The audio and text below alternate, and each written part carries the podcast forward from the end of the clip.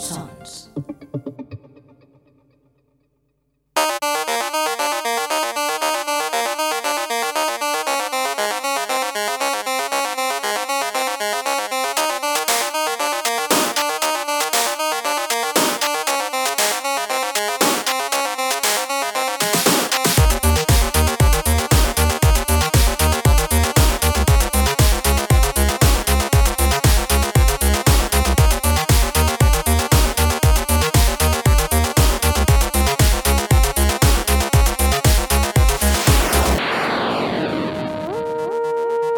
¿Qué tal? Bienvenidos y bienvenidas a Gamers Ocupados, un podcast de videojuego de videojuegos hecho por gente que tiene mucho menos tiempo del deseado para poder jugar y, y mucho sueño. Hoy, hoy domingo día en el que grabamos. Rápidamente vamos a presentar al equipo. A ver, ¿quién tenemos por aquí? Eh, Roberto Pastor, ¿qué pasa? ¿Cómo estás?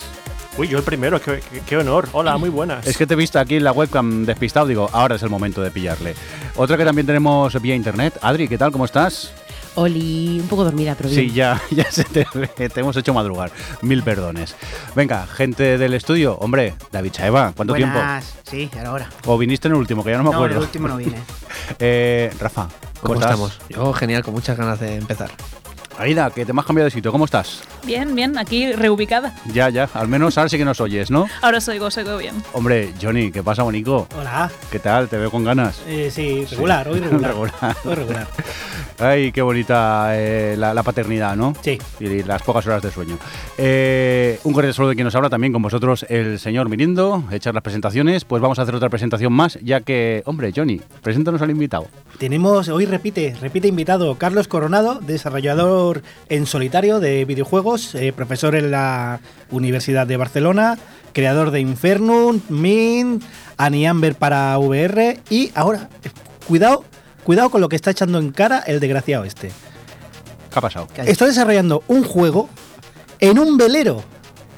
Luego hablan de sindicatos y de mierdas y este está en un velero No, programando. No, no, no. Bueno, hola. Bueno, no, no, no, esto, esto lo has rellenado tú, ¿eh? Sí, Aquí sí, pone es que- un juego sobre el es que mar la desarrollado en un velero para Es que Switch. es la PC. puta gracia de Coral. O sea, esta- esto está grabado y también y será el making of. Entonces digo, joder, no esto hay sabes- que explicarlo. ¿No sabes que programar en aguas internacionales no tienes que pagar cuotas ni cosas así? Ah, es se para no pagar la cuota autónoma. Claro. Él programa en el velero y entonces así no tiene que pagar. Es un American Mackie mini- minimalista. Ah, bien.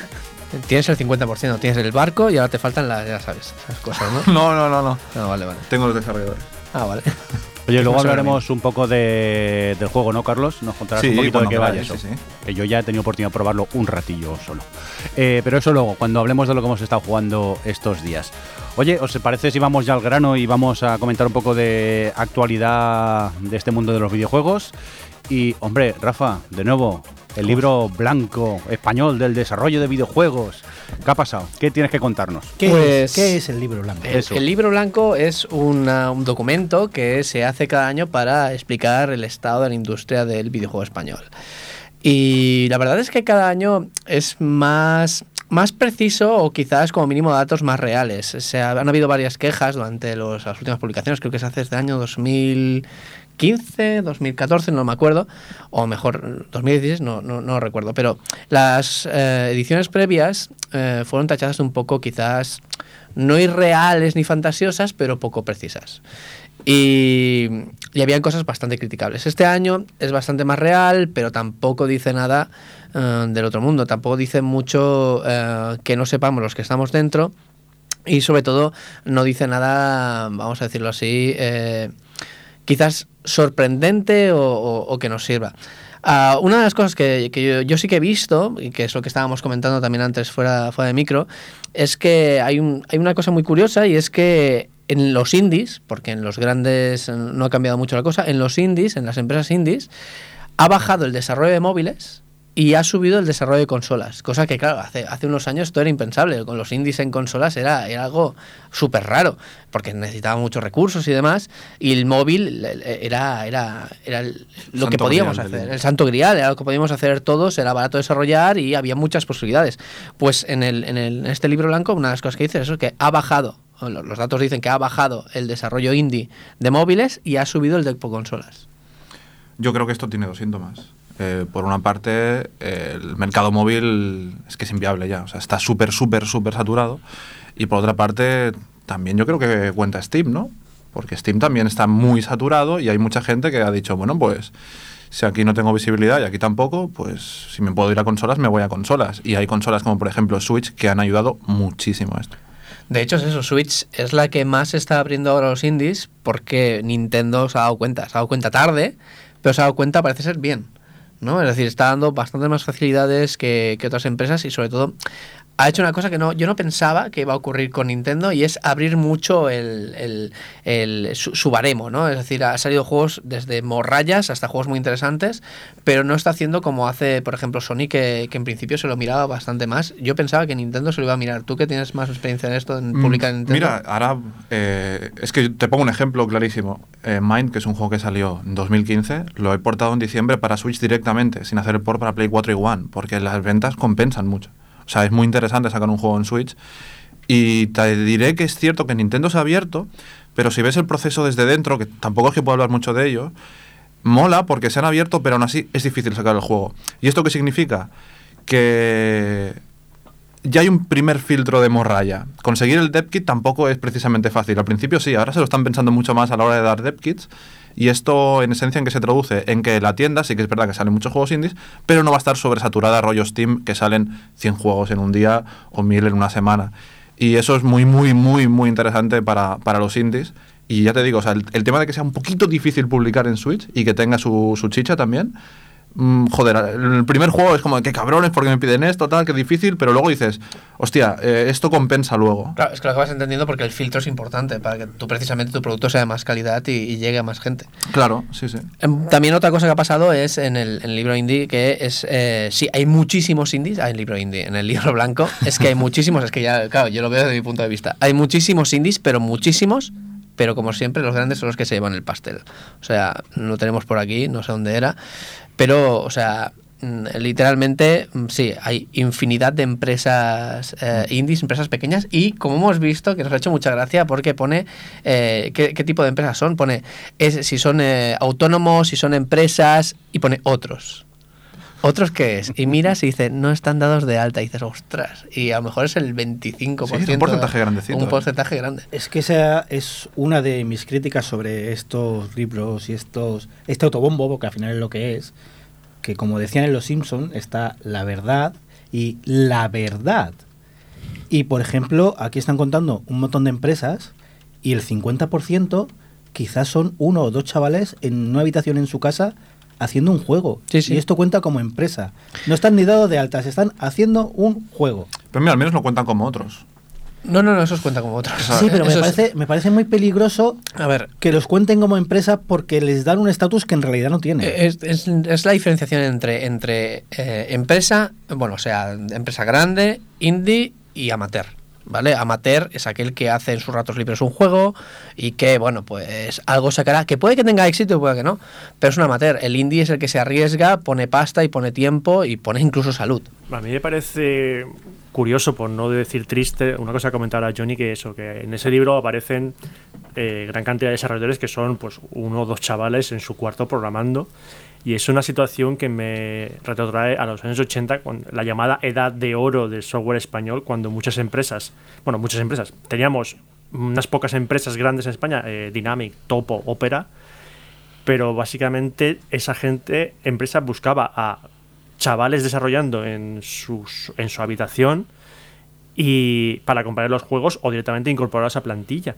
Entonces, que en 2019, según los datos del libro blanco, la cantidad de desarrolladores indies eh, sea tan elevada me hace decir me, me, hace entender que la situación no ha evolucionado mucho con respecto a ese 80 y que lo único que ha podido cambiar es que esos desarrolladores indies ya no ven un beneficio de entrar a formar, a formar parte de una plantilla de una empresa, sino que directamente como tienen herramientas que les permiten publicar su, sus propios juegos, como, como hace Carlos, pues es, es lo único que veo diferente con respecto a esa, a esa década. Voy a, voy a hacer un poco de contrapunto porque me gustaría hablar de un caso muy interesante que es el caso de Julián Quijano, el creador de Beautiful Glitch y Monster Pro. Claro, él ha hecho un juego que lo ha petado, o sea, ha ganado millones. Pero millones. y hasta ahora no estaban ni constituidos hasta el momento de salir y eran gente trabajando a distancia, no sé qué. Entonces, ¿qué pasa? No tenemos que contar como empresa este tipo de gente y Julián es un profesional que yo lo conozco, es un tío, vamos, de, de los pies a la cabeza. Entonces, solo se es profesional cuando se tiene éxito, entonces. No. Y por eso, por eso, por eso vengo a, a- En ese caso, se es profesional cuando se constituye empresa. La única Claro, diferencia es esta. Es el- decir, entonces, el tema es, es un mal endémico en, en el mundo indie que la gente no esté profesionalizada. en- eso es cierto. Exacto. Eh, eh, esa- de ahí viene mi crítica sobre los indies y el contar una empresa como un chaval, dos chavales o cinco chavales que alquilan un estudio o en casa del sótano de los padres de alguien, donde sea. Tengo aquí el gráfico. El 92% del capital viene de socios fundadores.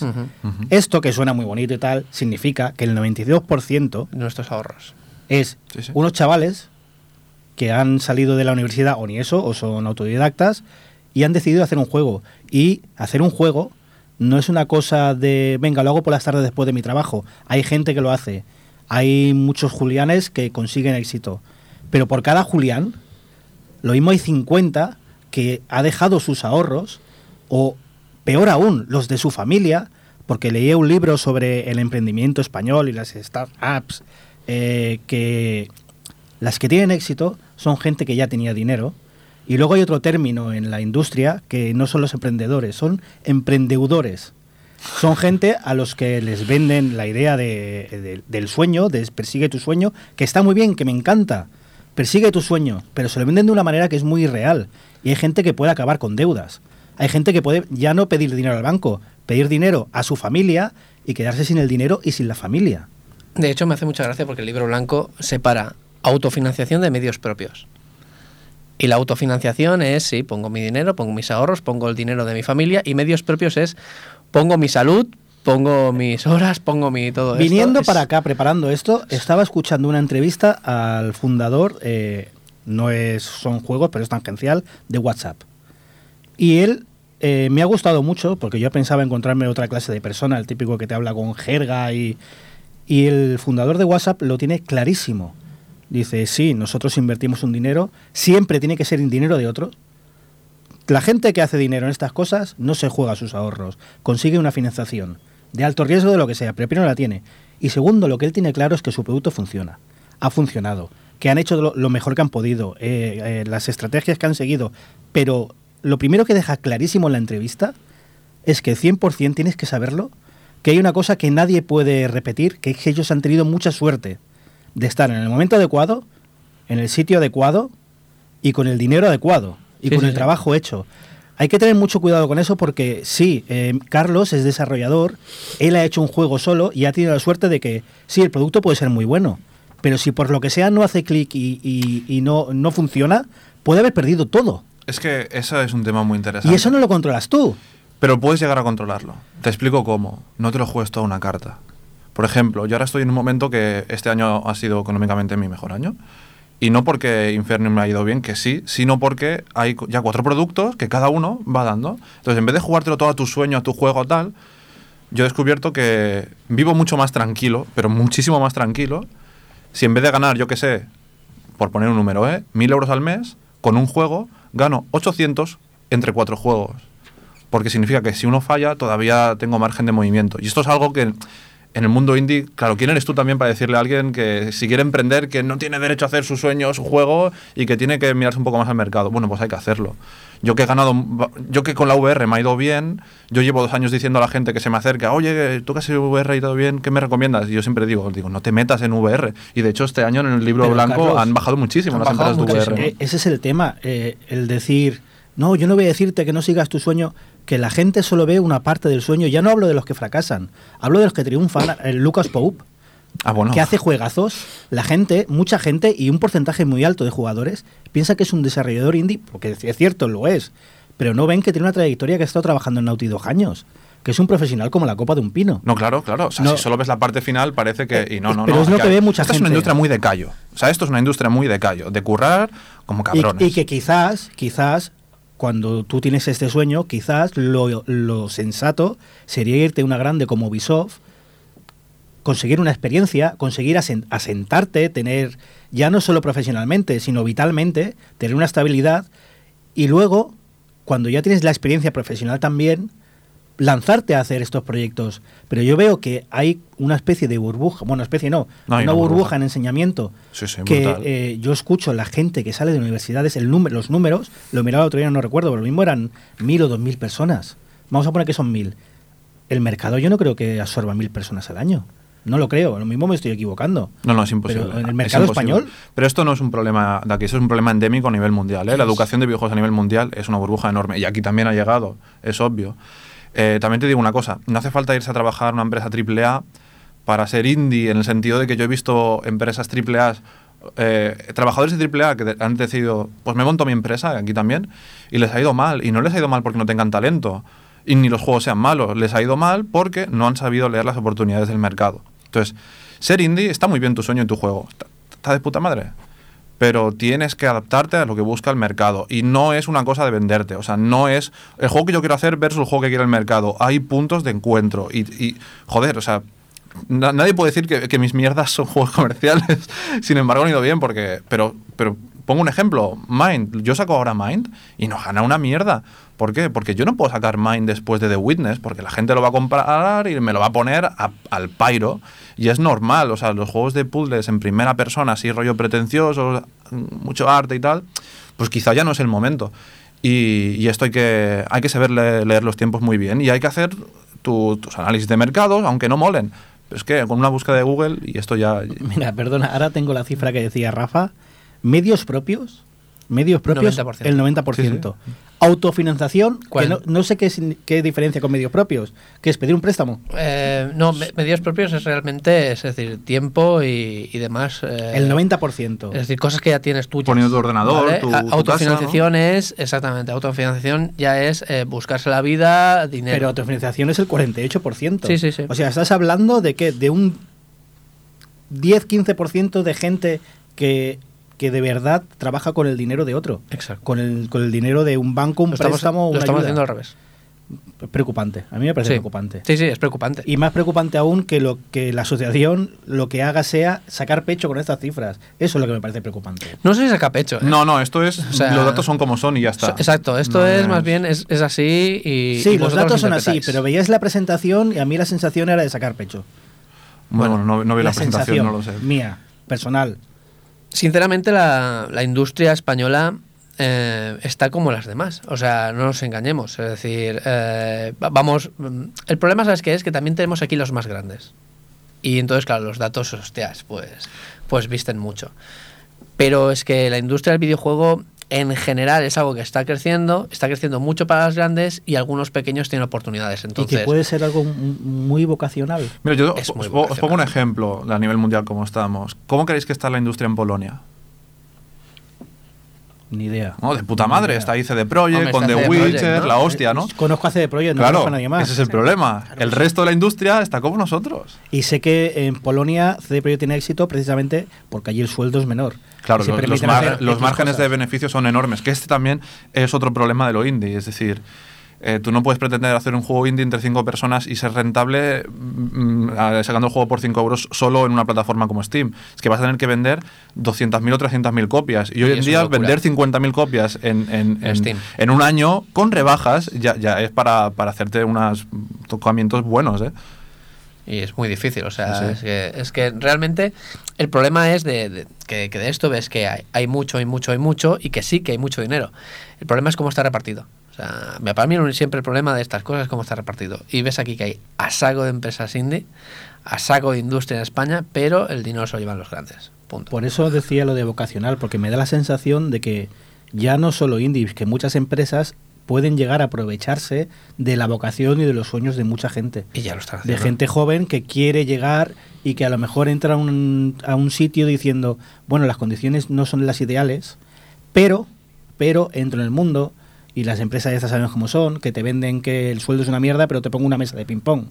Mm, Mira, si eso tú eres un programador y quieres ganar dinero, no te metas en la industria del videojuego. Y así muchas otras, porque es donde menos se gana. Y como es tan vocacional, se aprovechan de eso. Exacto. También es verdad que tenemos, la, eh, o sea, decir, que en muchos sitios en, en España la formación de videojuegos no solo va por videojuegos. Decir, te enseñan a programar, te enseñan sistemas, te enseñan tal, con lo cual no entras en videojuegos, puedes entrar en otro tipo de industria. Eso es la suerte que tenemos. Sí que es verdad que, que fuera, eh, fuera y, y aquí también hay algunos centros donde solo enseñan a hacerte video, a hacer videojuegos. Todos solo te enseñan Unity y solo te enseñan modelar para videojuegos.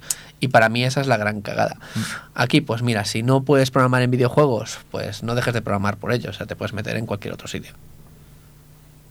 Pero el tema este de, de la gente que, que empieza a crear juegos en su casa, también no puede ser debido a que, a ver, la gente que está estudiando y es joven, yo qué sé, la sociedad actual en la que todavía vienen en casa sus padres que tampoco tienen ciertas responsabilidades, es una manera fácil de meterse en el mundillo. Ah, no, no, no, si no, es que no hay ningún problema en ello y es, y es genial y todos lo hemos hecho así, todos lo hemos hecho en casa y demás. No, lo que pasa que eso no es industria, Ah, es decir, perdón, no es industria porque eh, no está dentro de esa rueda económica, es gente que va haciendo y demás, es como si tú eh, tienes plantas en casa y las riegas y te va de puta madre y tienes ahí unas plantas de María enormes, pues pues no eres no eres jardinero. Ficus- de ficus has dicho, ¿no? Eh, sí, perdón. Sí. Pero, eh, perdona, perdona, Rafa, que es que eh, creo, lo mismo es sensación mía, que cuando Jordi dice esto, lo dice como si eh, hacer el juego es estudio por las mañanas y echo unas horitas por la tarde. Y según qué juego, no es esto. O sea, hacer un juego, un chaval de, como dices, que vive con Sí, los padres. y totalmente tal, de acuerdo, pero Lo mismo no. está cuatro o cinco años Correcto. a- el echando, problema. echando el callo, pero lo mismo estamos hablando de 12 o 15 horas al día y no está integrándose en el mercado laboral. Está aislado para luego fracasar, plantarse con 25 años, eh, un juego que lo mismo ha fracasado o unas deudas que puede haber tenido y encontrarse con una mano delante y una detrás. Ese es que es muy bonito el sueño, que no parece que, que digo que no quiero que la gente siga su sueño, pero que Mm. tiene que tiene que tener todos los lados de la balanza para pensarlo. El problema es cuando tú te pasas 3, 4, un año entero jugando todo a una sola carta. Ese es el problema. Y aparte hacer eh, juegos en casa es muy peligroso. Y os voy a poner un ejemplo con un estudiante el otro día.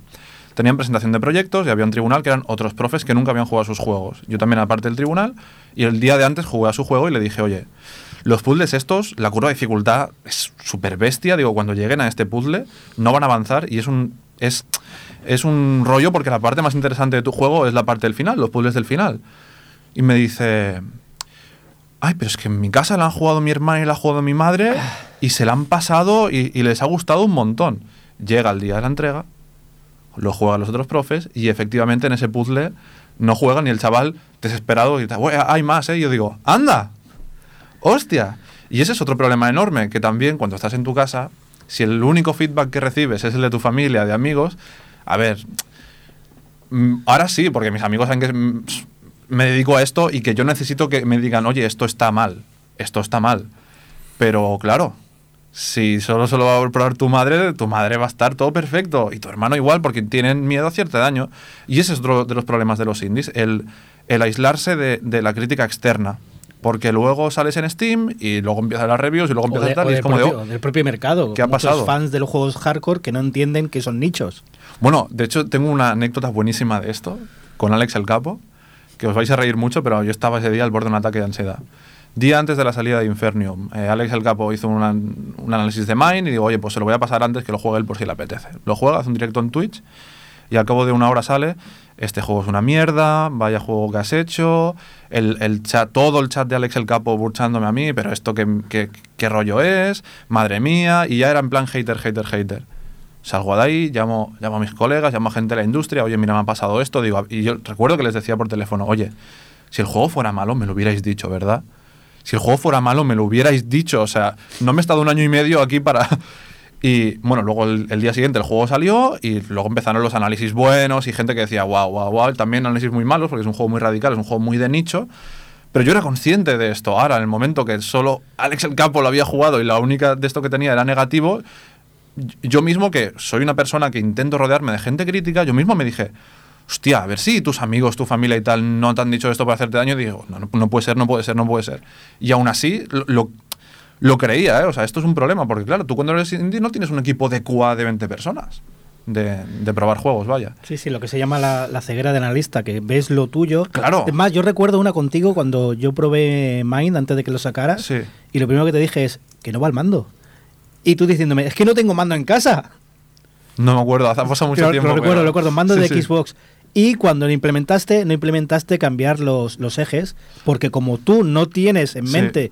Eso, eh, pero es cuando eres una sola persona, pasa esto. Tú estás en tu mundo con tus historias y cada uno creemos que lo nuestro es lo normal. Y en el mercado, en el mercado funciona así. Claro, cada uno tiene lo suyo. mercado, Sí, sí. a, a- a- a la industria es así. Y es lo que pasa con, con estos pequeños amateurs que, que están encerrados. Que, ojo, eh, que alguno puede llegar a tener éxito. No, no, es estamos diciendo lo contrario. Un porcentaje luego- lo tiene. Lo que pasa es que ves ese porcentaje y no ves eh, El el, el resto. que está por debajo y es mucho mayor. Y eso yo no es por joder ilusiones, es que hay que tenerlo en cuenta.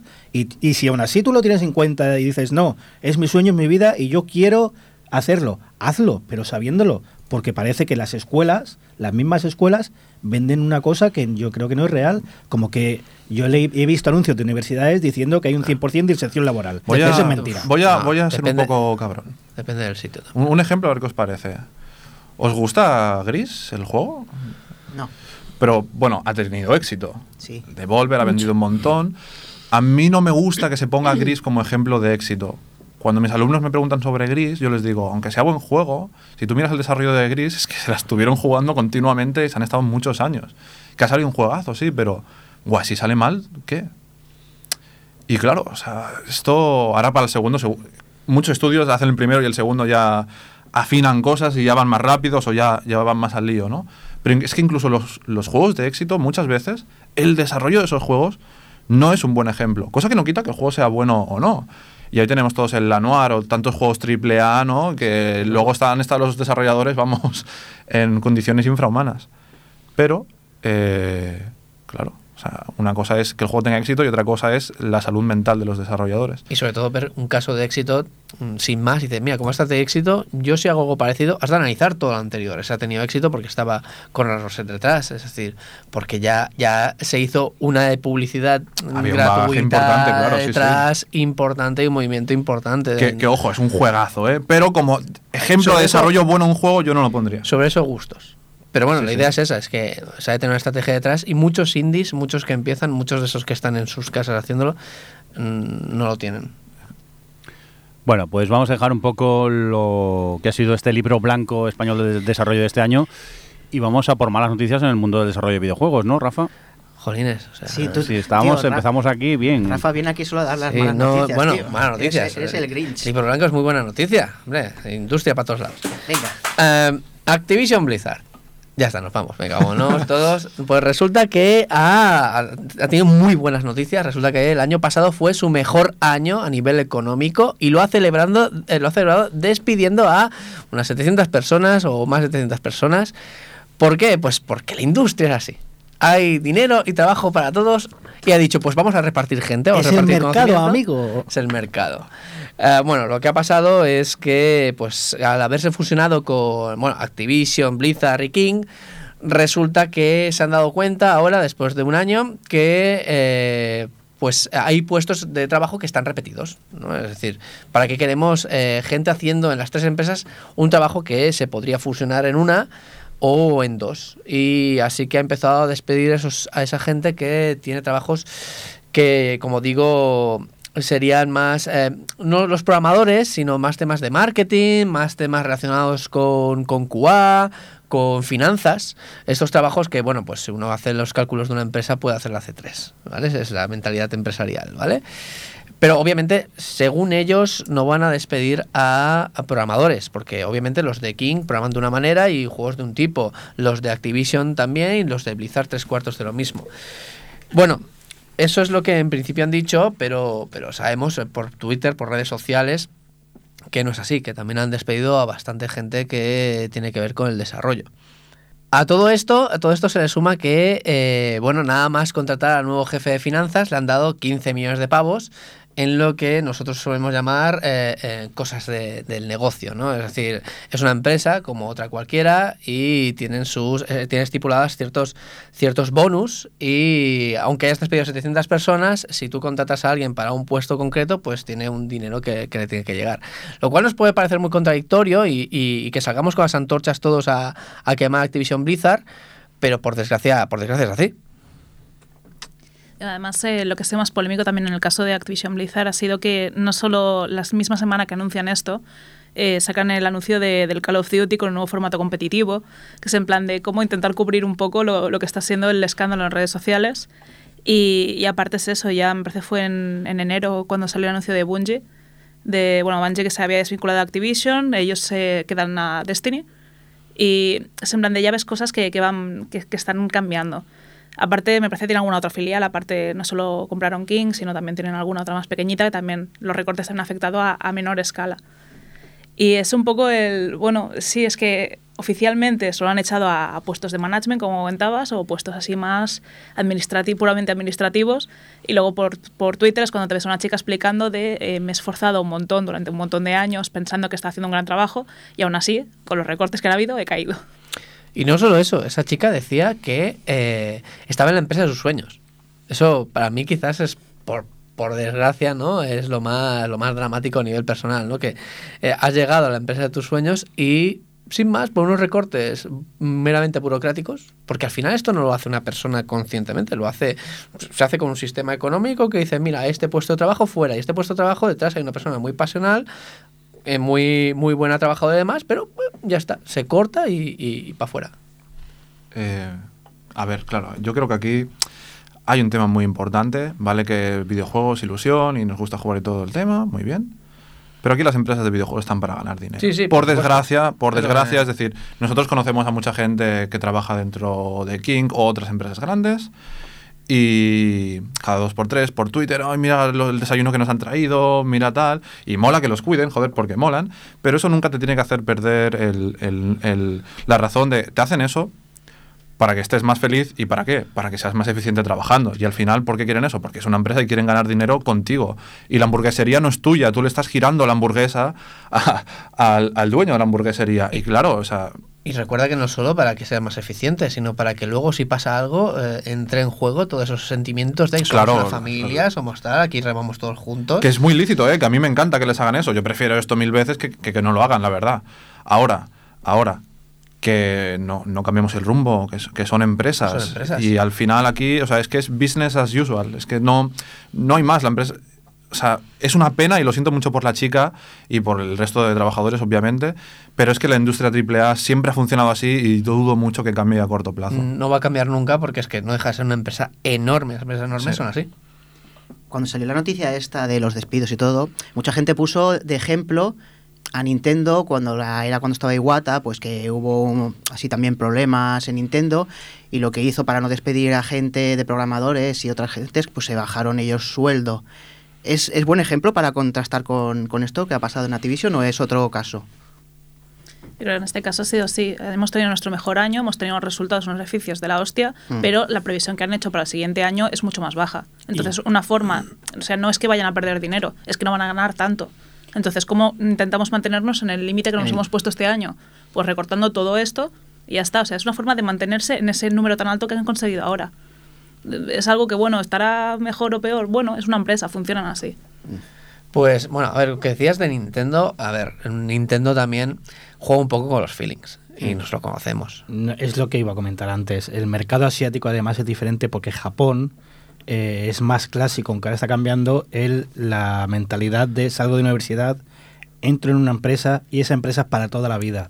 Y eso, mm, Nintendo también tiene gente con tablas de Excel y también hace números. Sí, son los feelings, pero también Nintendo sabe que a lo mejor eh, le sale más caro despedir a X personas porque le va a afectar más en cómo le ve la, la gente del país y de la industria. Es, es un tema de ese, ¿no? Es apela a los sentimientos a nivel de eh, como, como imagen, como marca también. Sí, sí, porque al final las empresas son dinero y el dinero Claro, no- claro. No, tiene sentimientos. Pero también es verdad que, por ejemplo, perdón, en, en Japón, eh, eh, esta- estos movimientos realmente es porque de verdad, o sea, Nintendo empezó muy pequeñita, muy, muy, muy familiar y parece mentira, pero en Japón todavía tienen ese feeling, ¿no? De, de vamos a intentar todos y tal, pero no dejan de ser empresas muy grandes. Todas las empresas empiezan aquí- siendo pequeñitas. No, no, no, no, sí, pero, pero Nintendo tiene todavía ese feeling. Parece pasa, ser. pasa que en, Ja- en Japón Y las te- empresas japonesas. en te hacen hacerlo de que somos una familia, pero no te dan no te dan galletas ni te dan cruzadas ni nada. Te dicen, nada más que entras ahí, tú No, ya no. te, te meten, so- sobre todo por la sociedad, de que esto es una familia, no la cagues, o sea, Exacto. estamos todos remando. Es- Esa es la idea. Yo creo que lo que critica la gente de esta noticia Hmm. es, re- es realmente el tema de que, Buah, hemos ganado una millonada, me subo el sueldo y despido a muchos. Pero a ver, es que, siendo, siendo sinceros, ¿alguien se cree que dentro de medio o corto plazo no van a haber despidos en BioWare? Después como ha ido el Andrómeda y el, y el Vamos, Anthem. es que- ¿Alguien se cree que, que- ¿Cómo son los de Fallout? No me acuerdo. Eh, Bethesda. Bethesda, que no van a haber despidos. Esto es una industria. Si CD Projekt, el Cyberpunk, le sale mal, ¿alguien se cree que no van a haber despidos? Es decir, el otro día también, noticia relacionada, lo de Australia, que hablábamos antes, EA, EA Games ha, ha- ha despedido a unos empleados de una empresa suya en Australia. Bien, esos empleados, ojo al dato, equivalen creo que era, a- no sé si El al 5 o el 10, 10%, del 10%. total de desarrolladores de la, de la industria australiana del videojuego. Es que es muy heavy y no les ha temblado la mano. O sea, lo, lo siento, pero es que es No, no, son temas... Business as usual, No, no, o sea, sí, es una mierda. Precisamente lo que estamos comentando, que no, no hablemos de que esto es así en plan todo muy familiar y sentimientos y tal, porque al final os van a dar por saco. A raíz de lo que comenta Carlos de la gente que, quejándose sobre esta noticia, ya están por ahí en los mentideros de internet típicos, los de los foros, sobre todo en Reddit, la típica campaña de, uy, eh, Activision es muy mala, dejemos de comprar cosas de Activision, igual que hicimos con EA, que con Battlefield no salió muy bien, hemos ganado a EA y todas esas. Entonces lo que no saben es que todas esas, esas cosas que si llegan a repercutir en las ventas provoca lo que ha dicho Carlos, más despidos, es decir... eh, es un círculo vicioso de no, quiero defender el mundo de la industria del videojuego, de No las grandes empresas que son las que más trabajo dan a, a- a a los trabajadores de la industria y, me- y quiero que encima saque los juegos como yo quiera. Y, o sea, quiero que, que la industria haga lo que yo diga, como yo diga, cuando yo diga. Y si no me gusta, no compro sus juegos para que despidan a más gente y no haya empresa y no haya una industria que haga lo que yo diga, como yo diga, cuando yo diga. Bueno, también el hecho del el, el sector, cómo funciona, es constantemente hay una especie de puertas giratorias en todas las empresas de los videojuegos, en las cuales pues ves como habitualmente pues una empresa AAA, pasas a una empresa de móvil, pasas a otra AAA, pasas a una indie, pasas a... Es en sentido este de, bueno, cuando se hizo pública la noticia aparecieron un montón de empresas por Twitter diciendo nosotros estamos contratando. Fue el mismo gesto que pasó cuando pasó todo el tema de Telltale Games. Es decir, eh, hay una... O sea, aunque no sea tan público, no sea tan escandaloso, porque hay casos puntuales como el cierre de una empresa o lo que ha pasado ahora de 700 despidos masivos, hay una tendencia a hacer esto constantemente. Mm, traba- trabajando yo también donde estoy, veo todas las altas que entran a la empresa, todos, todos vienen de otros sitios, más grandes o más pequeños. Y la gente que sale de mi empresa se va a otro sitio, o más grande o más pequeño, pero es constantemente, hay unas puertas giratorias que hacen que, que el flujo de estos trabajadores se redireccione.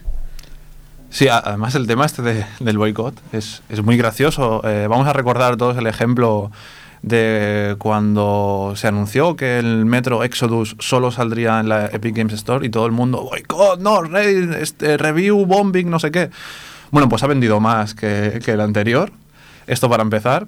Y segundo, si esta gente decide sacar el juego en una plataforma donde el desarrollador va a ganar más, Luego no digas que apoyas el desarrollador cuando en realidad vas a hacer un boicot porque, uy, voy a tener un icono más de otro launcher en el escritorio.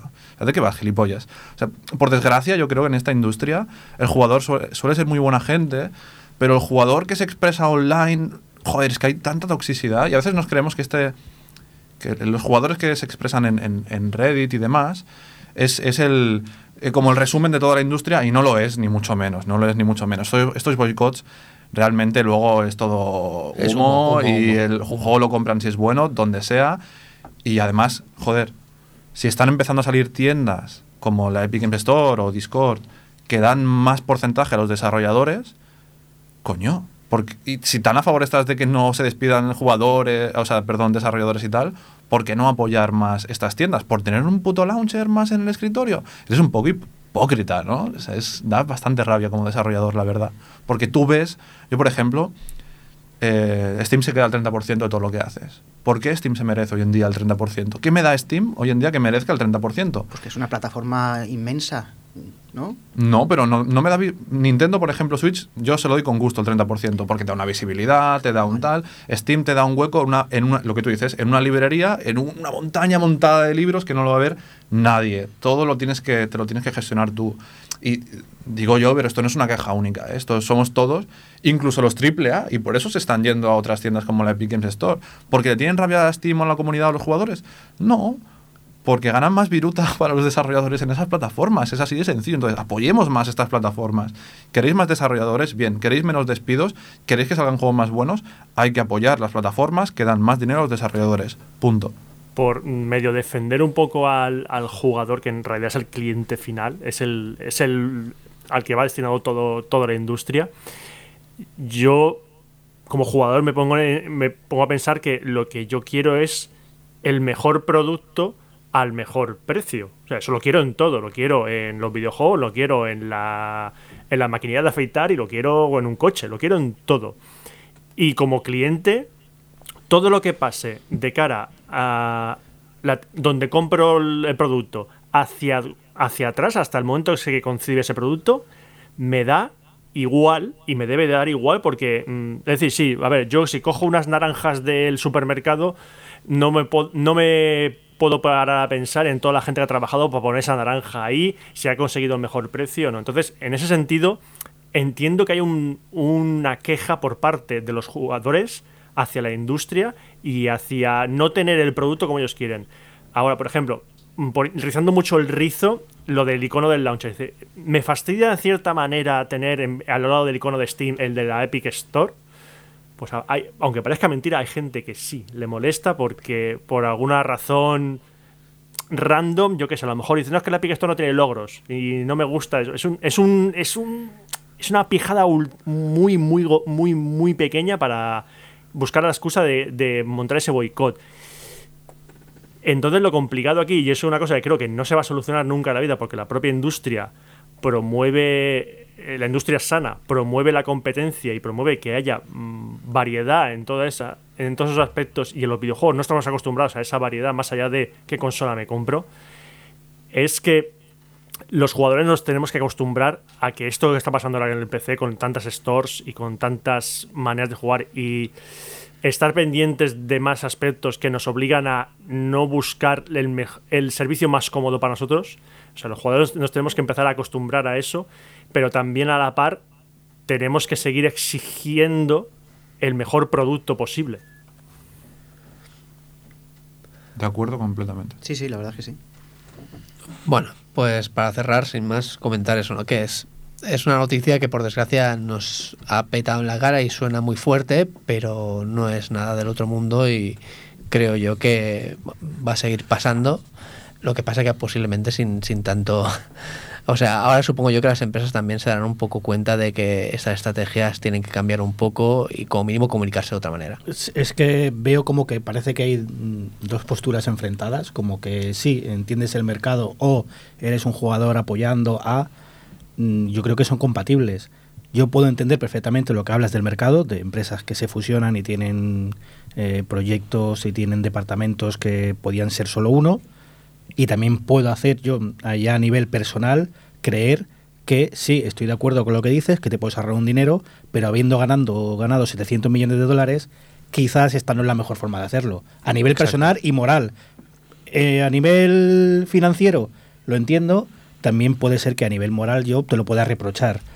Se puede estar en los sitios. Sí que es verdad que como, como consumidor puedo decir sí, a mí me interesa el producto final, pero también como consumidor depende ya de cada uno entender a quién y cuánto quieres pagarle. Eso creo que es una cosa que tiene que reflexionar cada uno en su casa. Exacto. Bueno, pues eh, mira que nos gusta hablar, ¿eh? Ya es que es momento para irnos a lo que hemos estado jugando estos días. eh, y con las noticias que ha puesto David Chaeva y no le hemos hecho Bueno, no ni pasa nada, se noticia. guardan ahí en, en el tintero. Está castigado por no venir el programa anterior. Ya lo sé. Vale, encima que se lo ha currado, no le hacemos ni caso al pobre.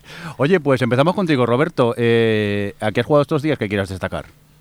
Bueno, pues ahora he vuelto a mi rutina de tener poco tiempo para jugar y centrarla principalmente en un juego, prácticamente, aunque comentaré otro. Y ese juego ha sido Hollow Knight, que Johnny ya lo comentó hace un tiempo aquí, y yo le tenía muchas ganas, y aprovechando que en el Humble Monthly lo dieron un mes, pues dije, esta es la mía. Y he de decir que es un juego mm, que sigue los estándares de los Metroidvania, pero con una cosa que ya comentó Johnny otra vez, que es un juego que, aunque es Metroidvania, también tiene algo de, de, Dark, de Souls y sobre todo tiene algo de, bueno, tiene bastante de ser un juego mm, que deja al jugador tomar el camino que quiera y da muchas opciones a la hora de avanzar por el mapa. Tantas opciones que es un poco eh, agobiante el hecho de que estás en una parte del mapa y ya no te acuerdas que en tal zona de, en tal otra zona del mapa eh, estaba esa zona por la que no podías pasar, pero ahora podrás pasar con la habilidad que tiene. Entonces es un juego que te exige mucho volver a hacer mucho backtracking, volver a sitios que supone que ya no puedes pasar, pero ya podrás avanzar. Y es un juego que tiene muchísimos, muchísimos coleccionables, muchísimas cosas que buscar por todo el mapa. Y es un poco... Eh, satura mucho todo eso. Y es por eso que tuve, tomé la decisión de jugar este juego, y a lo mejor aquí la gente se me tira a la cabeza, jugarlo con una guía. No, una guía de estrategia de cómo vencer a los jefes ni nada de eso, sino una guía simplemente que me diga por dónde tengo que ir. Dice, sigue este camino, ya está. La parte de plataformeo, de combates, no, esa es eh, conforme me la encuentro. Te dice, aquí vas a encontrar un jefe, pero no te voy a decir cómo vencerlo. Y he de decir que gracias a esa guía el juego lo estoy disfrutando más porque lo que no me estaba gustando del juego es precisamente el de, ¿y ahora dónde leches voy? O sea, el quedarme en una parte del mapa y digo, ¿y ahora dónde voy? Y, es que la parte de Dark Souls que tiene este juego es que a lo mejor dices, ah, pues voy a tirar por aquí. No, no vas a tirar por aquí porque es como los esqueletos de Dark Souls del principio, te van a dar dos hostias y estás muerto.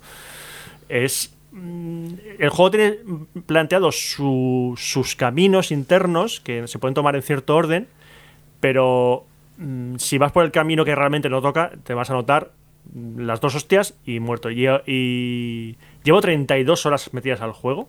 32 horas. Aunque, aunque vayas con guía en este juego, tienes un buen rato. Porque gracias a los DLCs que metieron después gratuitos, le metieron bastantes extras y, el juego mm, da para mucho, mucho. Si tenéis tiempo. A ver, yo estoy jugando con guía porque no tengo tiempo para jugar. si tengo que experimentar. Si quiero aprovechar este juego al máximo, debería eh, tengo que tirar de guía porque es un juego que me, que me llama a hacer eso. Si lo tomáis como me lo quiero pasar y ya está, dadle sin guía absolutamente. Pero yo es que el juego me estaba agobiando en ciertos aspectos y he querido conveniente de tirar de, tirar de guía. Yo no creo que sea razón para echarte nada, porque a ver, ya que somos personas que tenemos poco tiempo, y a mí me pasó lo mismo, Roberto, con el Fallout 3 yo me lo pasé con guía, pero más que nada porque no quería perderme ninguna misión secundaria ni nada, quería saber todas las historias y tampoco tenía mucho tiempo. En, tu caso es eso, a ver, cuando consigues un nuevo ítem, una nueva habilidad que abre otros caminos, a lo mejor, pues con todo el trabajo que tienes, otras responsabilidades, no te acuerdas eh, esa habilidad, lo que te vería bien para abrir esos caminos, no te acuerdas de esos caminos. Y la verdad es una guía que te ayude a, a recordártelos otra vez y si encima te ha servido para pasarte el juego y disfrutarlo, Hombre, yo creo que es. Mm, todavía no me lo he pasado, me falta, me falta muy poquito, me falta poquito, pero todavía no me lo he pasado, estoy, estoy cerca del final ya. Roberto, no sé si lo sabes esto, pero aparte de. Tiene tanto contenido el juego que querían hacer un DLC que al final va a acabar siendo una continuación del juego que se ha confirmado hace poco que va a salir De hecho, vi, el, anuncio y como pone, dicen nuevas áreas, nuevas no sé qué, y estaba viendo el trailer y digo, pero esto es un DLC, esto es un juego nuevo. Y sí, sí, es un juego nuevo. De hecho, es un personaje de otro personaje de juego sí, que la chica. La chica, que, que mola un montón, pero cuando vi dije, no me puedo creer que esto sea un DLC. Ahora no, es un juego nuevo. Robert, pero has jugado más cositas, ¿no? Bueno, decir jugar es mucho con, este juego. He probado. O sea, has entrado y te han matado. Eh, sí. Es como He probado. Es como el Fortnite, perdona que entras y, mueres. Es que no juego, al, no ah, al Fortnite. Lo puedo comparar con el PUBG. Vale, ¿y qué tal? Eh, cuéntanos el juego, por cierto, cuéntanos el juego. Sí, bueno, eh, Apex Legends, el juego que ha venido y todo el mundo está diciendo, ah, por fin Fortnite se acabó, todos a Apex Legends, el Fortnite está muerto, lo típico, la, siguiente moda. Pues es un juego de la gente de Respawn, los de Titanfall, que este juego un lunes no se sabía que existía y, al día, y el miércoles ya estaba el juego libre, ya estaba el juego para jugar. o sea, era, ha sido un lanzamiento muy loco. Decir, oye, que resulta que Respawn va a sacar un Battle Royale y sale mañana. Y dijimos, ¿cómo? ¿Qué? ¿Qué, está pasando? Y salió, y salió el siguiente. Pues yo me esperaba que un juego iba a estar bugueado por todas partes, pero no, el juego no tiene prácticamente ningún, ningún bug, yo no me encontré nada. Y es un Battle Royale. Eh, un Battle Royale en el que hay clases de personajes al estilo Overwatch, creo que tienes ocho clases, dos son de, mm, de pago, entre comillas, puedes pagar con microtransacciones o con moneda del juego, pero yo no llegué a ese punto de sacar nada de moneda del juego. Jugué por equipos junto con dos amigos, éramos tres en la, en la escuadra, que es el máximo que puedes llevar. Y es un juego que tiene mucho de Fortnite, eh, nada más, bueno, y de PUB, que es el que puedo comparar yo más. Entras en un mapa, te lanzas desde el aire con unos propulsores, caes en una zona, sé el último en acabar el, el juego. La primera eh, pasa como el PUB, si caes en una zona donde hay otros jugadores, vas a morir en el momento que toques el suelo. Si caes en una zona deshabitada, es ir por las casas, recoger todos los armas y equipamiento que puedas. Y si tienes suerte, duras 10 minutos, porque en el momento que nos encontramos con alguien en el mapa, no sabíamos cómo, nos mataban. Y en ese momento yo, yo me di cuenta, bueno, yo y, y los otros que estábamos jugando dimos cuenta, estamos muy viejos para esta mierda. Este género no es, este- no es este juego, yo, este género no es para nosotros. Este es un juego que te exige que le estés dedicando perfectamente cuatro horas al día para conseguir las habilidades necesarias para no sentirte como un puto mierda, con, con perdón de la expresión, nada más empezar, porque dices, no sé, llevo jugando desde los 6 años, tengo 37, es- ha servido para algo mi vida en los videojuegos, porque llego aquí y viene un chaval de, de 12 años y me pega un tiro en la cabeza nada más empezar. Entonces te deprime bastante esa sensación. Entonces dije, pues mira, este directamente aceptas, no, es que lo que pasa es que este juego no, este género no es para mí. Es el mercado. No es para mí. Me voy a jugar al, al- al Monkey Island, ya está, eso es lo mío. Yo me voy al Monkey Island y no pasa nada. O me juego al Hollow Knight con una guía. Es que es feliz, soy feliz así. No me, mete- no me metes mierdas de esta de la Apex Legends. Y, y quitando eso aparte, el juego está muy bien a nivel gráfico, eh, la jugabilidad está muy bien, mezcla cosas de PUG, de, de Over... En, PUG no tenías como clases predeterminadas, aquí sí, aquí cada personaje tiene sus habilidades concretas con su ultimate al estilo Overwatch y todo eso. Está mu- muy, bien diseñado el juego en ese aspecto, pero eso no quita que para mí el Battle Royale directamente lo ignoro, no porque sea un género que considere malo, sino simplemente porque no es para mí.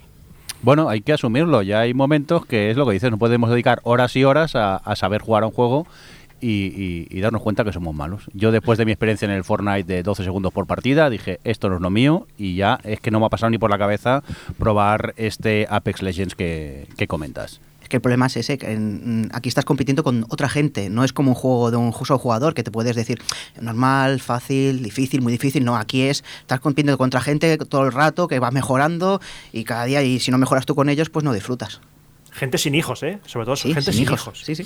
Venga, pues vamos a seguir y si me permitís me voy a colar yo aquí directamente porque yo quiero hablar con, con Carlos y, y el juego que he podido probar media horica solo, pero tengo ¿Nos ganas vamos- de echarle más. ¿Nos vamos los demás? Eh, No, no, no, no, no, tranquilo. Que tú, por cierto, a ver si juegas, que me lo pasaste tú y al final no has jugado. ¡Poco tiempo! Un momento, Ya, ¿es ya. piratería? ¿Piratería? No, ¿Qué es esto? es, es- es- es una demo para, pa- para influencers de mierda como nosotros. Dejado ahorrar y- Eh, Carlos, cuéntanos, Coral, ¿de qué va esto?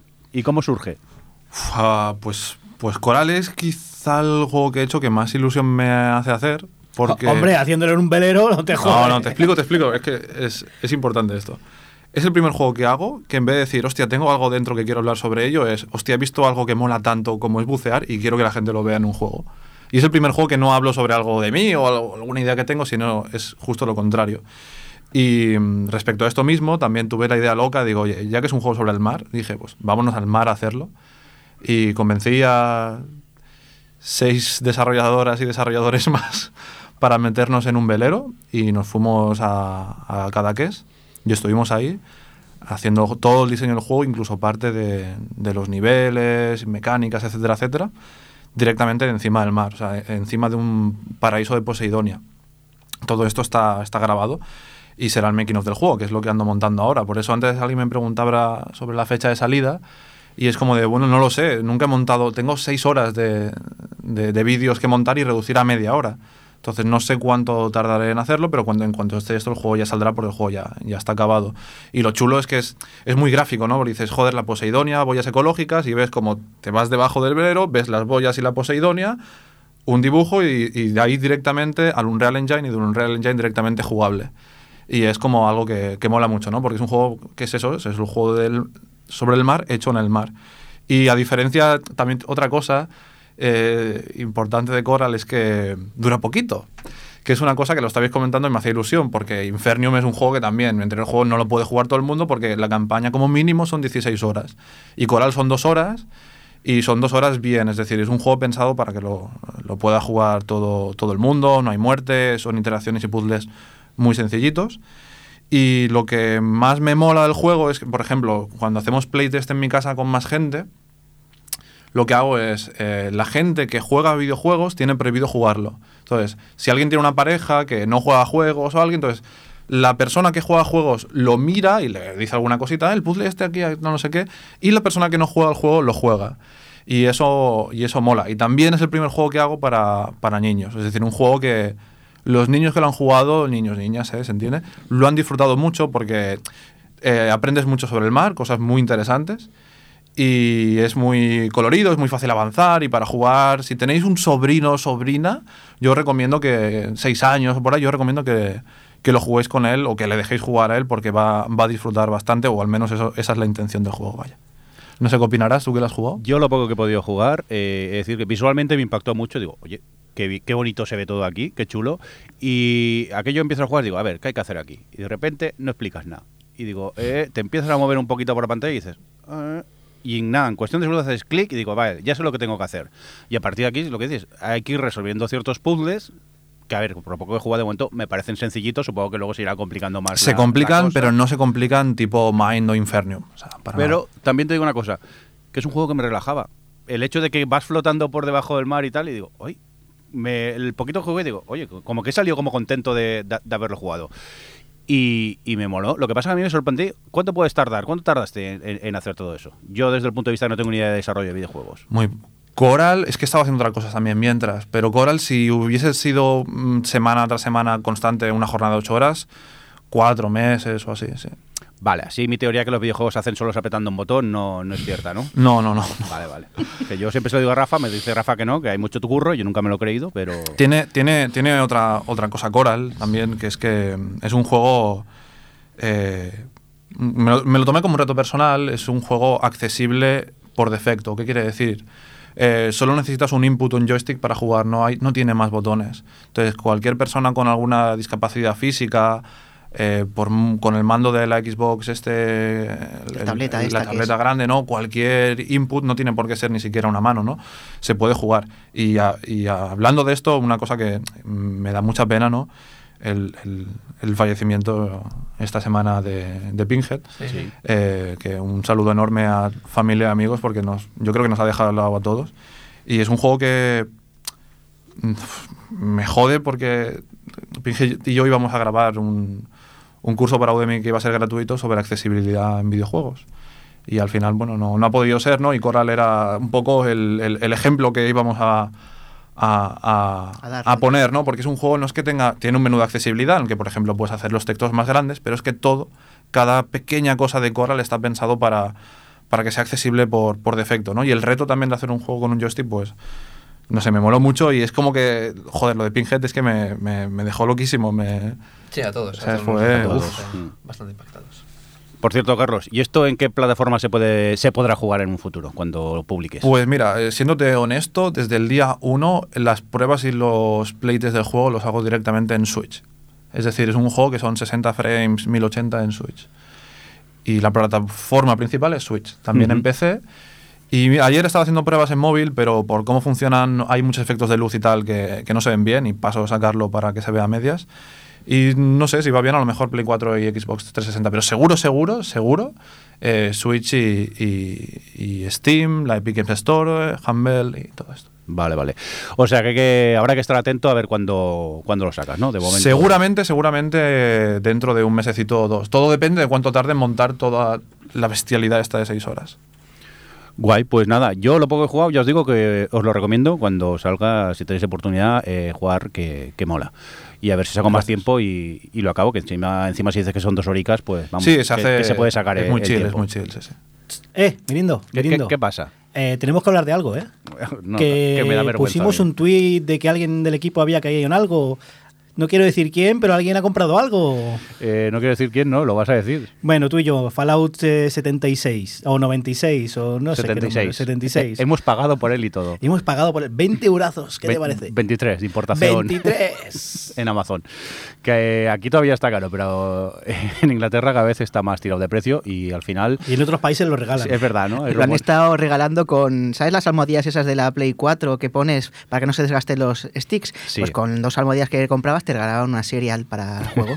o sea que imagínate. ¿Eh? Fallout 76, el juego de las bromitas, y aquí lo estamos En viendo. los packs de 16 yogures también te lo dan. Es que se presta el cabrón, es que el juego se presta. De hecho, pusimos en Twitter una foto de que habíamos eh, caído algunos del equipo. Y ha sido el tweet de Gamers Ocupados Que más respuestas que ha más tenido. respuestas ha tenido y ni una serie, todas con el cachondeíto. Porque el juego se, se presta y Bethesda es que ayuda. Es que cada cosa que hacen es peor. Y tiene, y tiene tela. Tiene, ¿Te has fijado que tiene una moneda premium? Está la moneda del juego, las chapas de toda la vida. Y hay la típica moneda premium de los free to play que huele a free to play. Este juego en nada es free to play. Para ir monetizándolo. Porque hay cosas del juego que, que las necesitas, como hacer signos a otros jugadores, que se compran con la moneda premium. Pero la puedes conseguir jugando también en el juego. Sí, pero, pero muy poca. Muy poquita, ¿eh? A ver, pero dices para hablar con, con los jugadores. ¿Qué jugadores?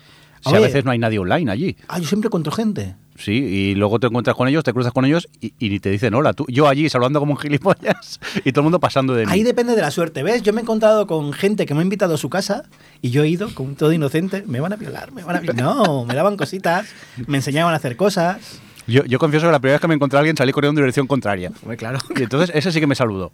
Dije, Eso me ha pasado a mí, que me encontré un nivel 3 o 4, le dije hola para echarle yo una mano como me han enseñado Sí. y salió a correr. Estamos muy mal acostumbrados a los juegos online que entras y te disparan. Y aquí sí que es verdad que yo, las pocas interacciones que he tenido normalmente es, es- es gente que intenta ayudarte. Pero la mayoría, cuando me te cruzas con alguien, va a la suya. Es más, ayer me di cuenta que estaba haciendo una misión y tres más estábamos haciendo la misma misión. ¿Qué pasa con eso? Que eh, yo cojo un objeto y, y las tres personas que están jugando también tienen que coger el mismo objeto. Sí.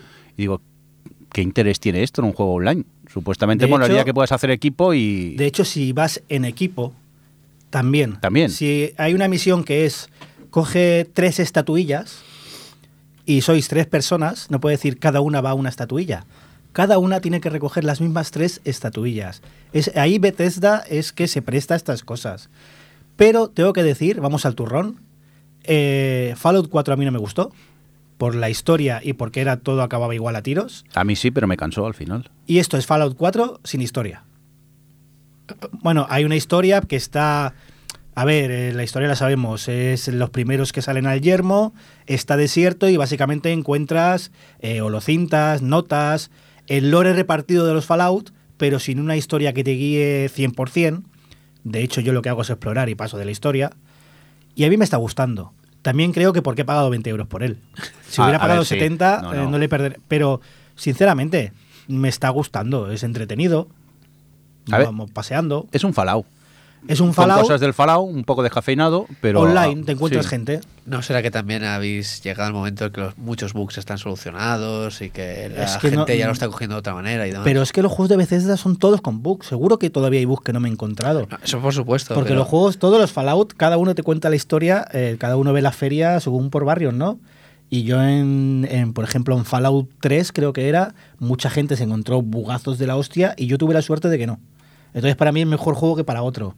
Pero es que con esto es un Fallout, con lo bueno y lo malo de todos conocemos los Fallout, pero online. Te puedes cruzar con otra gente y puedes construir cosas, estilo Minecraft. Bueno, ya lo podías hacer en el 4 también, la, la parte de construcción. Sí, o sea, tampoco eh, es lo- nada nuevo. En el 4 era en, en asentamientos, creo recordar, tenías que ir a un Sí. sitio específico y aquí puedes ir a cualquier sitio. De hecho, yo soy un ermitaño que no quiero saber nada de nadie. en medio de la montaña me hago la casa y yo voy a mi rollo. Y a mí la verdad es que me está gustando, tengo que decirlo. Vale, yo todavía de construir he construido muy poco. Yo me he puesto, creo que no tengo ni techo porque madera, madera por todos lados y, y no encuentro. Y, y bien, me está gustando el juego. Me parece un poco difícil en algunos aspectos porque eh, la falta de recursos, claro, hay que currárselo. Pero es que llevo eh, a lo mejor seis horas jugando y tengo un 80% de radiación y solo un 20% de vida y no encuentro Radaway por ningún lado para poder recuperarme. Y llevo ya seis horas eh, allí buscando por todos lados chatarra y cosas. ¿Y qué pasa? Me encuentro un bicho, me da un golpe y me matan continuamente. Ah, yo no he claro- muerto nunca, ¿ves? Joder, yo ya he muerto seis o siete veces. Bueno, Ta- pero- También es que yo me metía con supermutantes con nivel 1, ¿eh? ¿Qué pasa? Buenas tardes. Ah, claro, yo he corrido, pero vamos, ¿cómo corro? Pero es eso, eh, es un Fallout mm, Pero es como todos. ¿eh? Eh, Al principio no puede llevar tanta Sí, carga, claro. etcétera. Yo la última partida que jugué hace tres días no podía volver a tocarlo. Me encontré una serva armadura de estas que había en el 4. Sí. Pude llevar el doble de peso. Cada vez se hace más sencillo.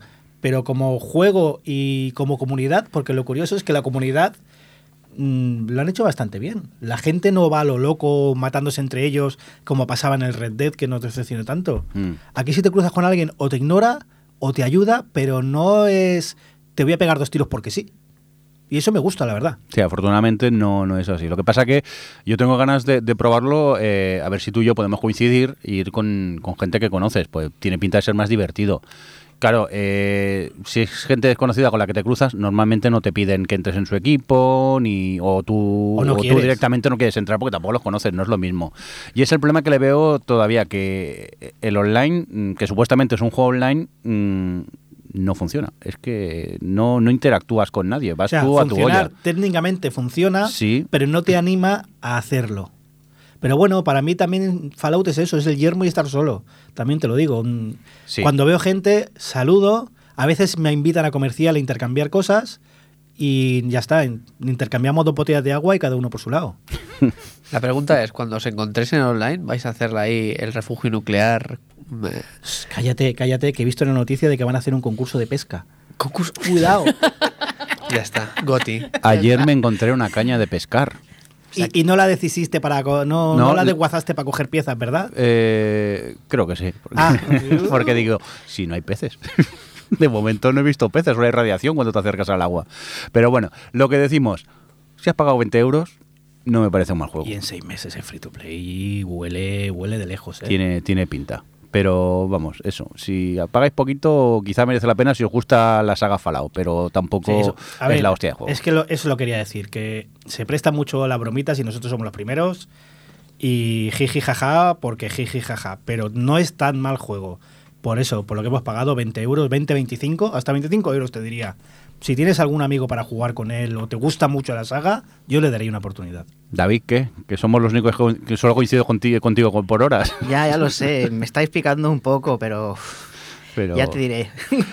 Oye, eh, vamos a continuar con más cositas. Dejamos Fallout de lado. Eh, hombre, Adri, que estás por aquí. ¿Qué tal? ¿Cuánto Aquí tiempo? estoy. Estás aquí calladica sin decir mucho en este programa. Escuchando, realmente es como escuchar el podcast, pero aquí viendo las caras, mientras os miráis mal y todas las cosas que los oyentes no ven. Los gestos que nos hacemos de odio y lo, lo normal. Sí.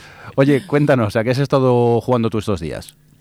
Pues mira, el que más me apetecía hablar y que por lo que habéis comentado antes, eh, yo creo que va a haber diferencia de opiniones, ha sido al gris, que tenía muchas ganas de jugar y la verdad es que a mí personalmente me ha encantado. Eh, yo entiendo que es un juego que es- no es para todo tipo de jugadores porque, claro, a mí conmigo conecta muy directamente porque al final es un juego súper narrativo en el que las propias mecánicas del juego, que son muy sencillitas, están más relacionadas con lo que está contando de forma metafórica y alegórica y tal. Y entiendo que lo que es jugable, jugable no es tanto porque al final lo que haces es saltar y luego, bueno, vas ganando algunas habilidades como saltar un poco más alto o hacerte una bola pesada o no sé, como un cuadro ahí pesado o tal, pero... mm, pero eso, todas esas, eh, o, o lo- las, las dificultades que te vas encontrando para avanzar mm, no son muy, mu- no son tan dificultades como, como mm, eh, pues sí, eh, obstáculos eh, metafóricos para esta historia que al final, bueno, lo que te está hablando es un, de, bueno, cada, yo creo que se deja bastante abierto a la mm, interpretación de que cada uno conecte a su forma con el juego, pero bueno, personalmente creo que habla de la depresión y de salir de la depresión y... y bueno, eso, pues eh, ya se ha hablado mucho de lo que es visualmente, de todo este eh, m- universo así de acuarela, en el que tú al principio pierdes tanto la voz como los colores y los vas recuperando a lo largo del juego. Pero como eso ya, pues se- casi lo voy a dar por hecho, porque es que es, eh, cualquier imagen que se vea ya se ve que es precioso. Yo eso quiero subrayar sobre todo cómo creo que han eh, utilizado la, mm, eso, todas las mecánicas, aunque sean sencillitas, para hablarte de cosas y de, eh, yo qué sé, de repente te encuentras obstáculos en el juego que luego tienes que utilizar para, para avanzar o los puedes utilizar a tu favor. Em, como, pues eso, de repente hay cosas que no puedes avanzar y consigues. El juego, el propio juego te dice que no puedes eh, tomar atajos para superar este tipo de cosas y que tienes que ir poco a poco. O sea, como que eso, la forma que tiene de narrarte la historia eh, visualmente y con las habilidades que vas consiguiendo, me parece que, que en fin, que es, muy inteligente y es muy, mm, eh, sí, elocuente. Y yo he conectado muchísimo con el juego, acabé llorando como una magdalena. Y, mm, y, me parece que además ya al margen de, la, de los fondos y tal, que son preciosos, luego la animación, dentro de que es muy sencillita, eh, tiene unos detalles eh, mm, que, que, me flipan lo, lo fluido que es en algunos momentos. Y no sé, a mí me ha gustado muchísimo, creo que que pues sí, es uno de los juegos con los que más he conectado a nivel emocional y, en fin, no sé. Que comente el resto del podcast porque creo que en esto, eh, sí, lo que a mí me ha dado supongo que no es tan importante para otros de los que estáis por aquí. Bueno, a ver, yo por ejemplo, yo, es que antes mm, vi todas las noticias del juego, cómo era, digo, a ver, espera un momento, voy a ver cómo es el juego y claro, yo doy mucho más importancia al, jugable que no un poco que... Porque todo el mundo cuando habla de Gris dice que es una pasada que es muy bonito, ¿no? Y claro, a mí eso pues yo necesito que es eso, que sea muy jugable y decían que, como ha dicho ella, que no tenía... Eh, pues que era saltar y poco más, no tenía ninguna casi dificultad y por eso me tiro un poco para atrás. Es que yo mm, creo que no es tu tipo de juego, David. Es que no, es, mm, no sé, no es mi tipo. ¿Tú, a ti te gustó el Journey? ¿O no lo jugaste? No, ese no lo jugué. Es, es también una cosa que parece como que en, España los juegos que hacemos son siempre a, ras de otros juegos que han sido famosos. Por ejemplo, el Rime se hizo un poco a ras de los juegos de estos del Shadow the Colossus y ahora, por ejemplo, este que es gris, pues va un poco a ras del Journey. Pero no estoy, pero a ver, no, eh, no estoy de acuerdo con eso porque es cierto que eh, lo que es visualmente y la, la, bueno, las mecánicas sencillas y tal, yo no tengo tantas referencias como vosotros, pero no me parece que sea tan, tan parecido porque en el fondo, eh, pues sí, tiene es como muy bonito, muy preciosista, la música que no lo he comentado en Gris, pero es absolutamente alucinante. En el Journey también tenía mucha importancia y tal, y es, pero en el caso del Journey yo lo, en su momento lo viví como más, pues eso, esa experiencia de ir por ahí, de dejarte llevar, todo como muy fluido, eh, un poco casi como hacer mindfulness, no sé.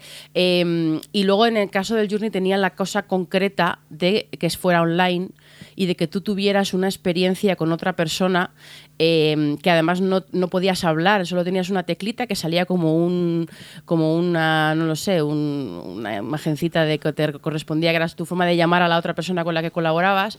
Y era un juego que Jolín, a mí me pareció súper especial porque durante, no sé, tres horas que estuve jugando al Journey, estuve con otra persona que en, algún lugar del mundo eh, que no sabía, que no sabía nada de esa persona, pero durante esas tres horas estuvimos colaborando juntos y era, fue como una experiencia súper bonita. Y yo creo que al final el Journey iba un poco de eso, ¿no? De esa experiencia colaborativa y de tener como esa, esa inmersión en ese mundo tan precioso y tan de que vuelas y es, es, es otro tipo de juego, es otro tipo de experiencia y en el caso del gris lo veo muy diferente, aunque se inspire en cierto tipo de cosas en Journey y el propio desarrollador o desarrolladores lo han, lo han dicho, que se inspiraban mucho en el Journey. Creo que en este caso lo veo bastante más íntimo y bastante más, eh, pues sí, con otro tipo de ambiciones narrativas en el sentido de que este me parece más complejo y, me parece que tiene, bueno, este es todavía, el Journey era todavía más sencillo en cuanto mm. a, a mecánica se refiere, pero mm, no sé, que entiendo la comparación, pero no, estoy tan de acuerdo con que salga rebufo, sino que han cogido el Journey, se han inspirado, les, les gustó aquella experiencia y han buscado su propia eh, experiencia narrativa, y em, emocional y tal para hacer el, gris, no sé. Muy bien, pues tomamos nota del gris, pero has jugado más cositas, ¿no, Adri? Ah, sí, bueno, me, traje. Yo jugué hace tiempo cuando sacó la, sacaron la demo para Switch al, al Dragon Quest Builders que no sé cuál, la, la demo era como el primer cap, bueno, no era el primer capítulo, era como hasta que consigues un portal que te hace, te puede, te permite llevar a otros, a otros sitios del mapa y tal. Eh, y le saqué partido aquella, aquella demo y la verdad es que está gracioso, es como una especie de Minecraft mezclado con, con bueno, pues con el mundo del Dragon Quest, ¿no? En plan princesas, tal, vas por ahí un poquito eh, RPG, hay princesas, hay dragones y cosas así. Y y bueno, cuando, cuando me bajé la demo, el juego costaba 45 pavos, que era como, pues, no me da para esto.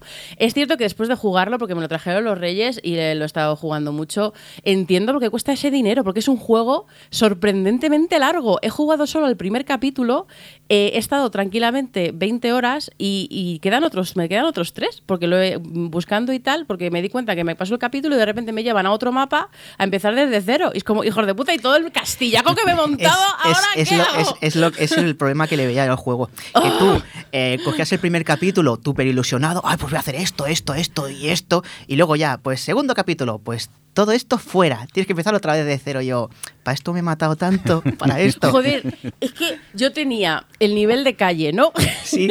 luego me construí un castillo a tres niveles. Y luego me hice una, una especie de mazmorras por debajo. Por debajo. O sea, yo me, me, monté ahí y de repente me, me paso el capítulo y, y me, me quitan todo esto. Eh, vente al Fallout que también construye. no se va. Además, que el juego tiene cosillas muy buenas como que tú vas co- cuesta, a ver, cuesta ir haciendo bloques y bloques y montarte tu cosita y te vienen ya pues patrones de cosas hechas Sí. y ya si tienes todos los materiales ya te lo hace así todo de un- ahí rápido y ganas mucho tiempo. Hablando- Mira, voy a decir ahora una cosa para los fans de Legos presentes. Eh, y es que. levanta la cabecita como un suricato. Eh, es que eh, cual- me- a mí me gusta mucho que con las mazas estas que vas consiguiendo, todo lo que hay en el mapa se puede convertir en algo que lo, te lo coges y te lo llevas a otro lado. Y entonces yo ahora veía como. Me he pasado robando cosas del mapa todo el juego, total. Rafa iba a decir algo. Sí, hablando de, de rebufos, em, esto es Minecraft, ¿no?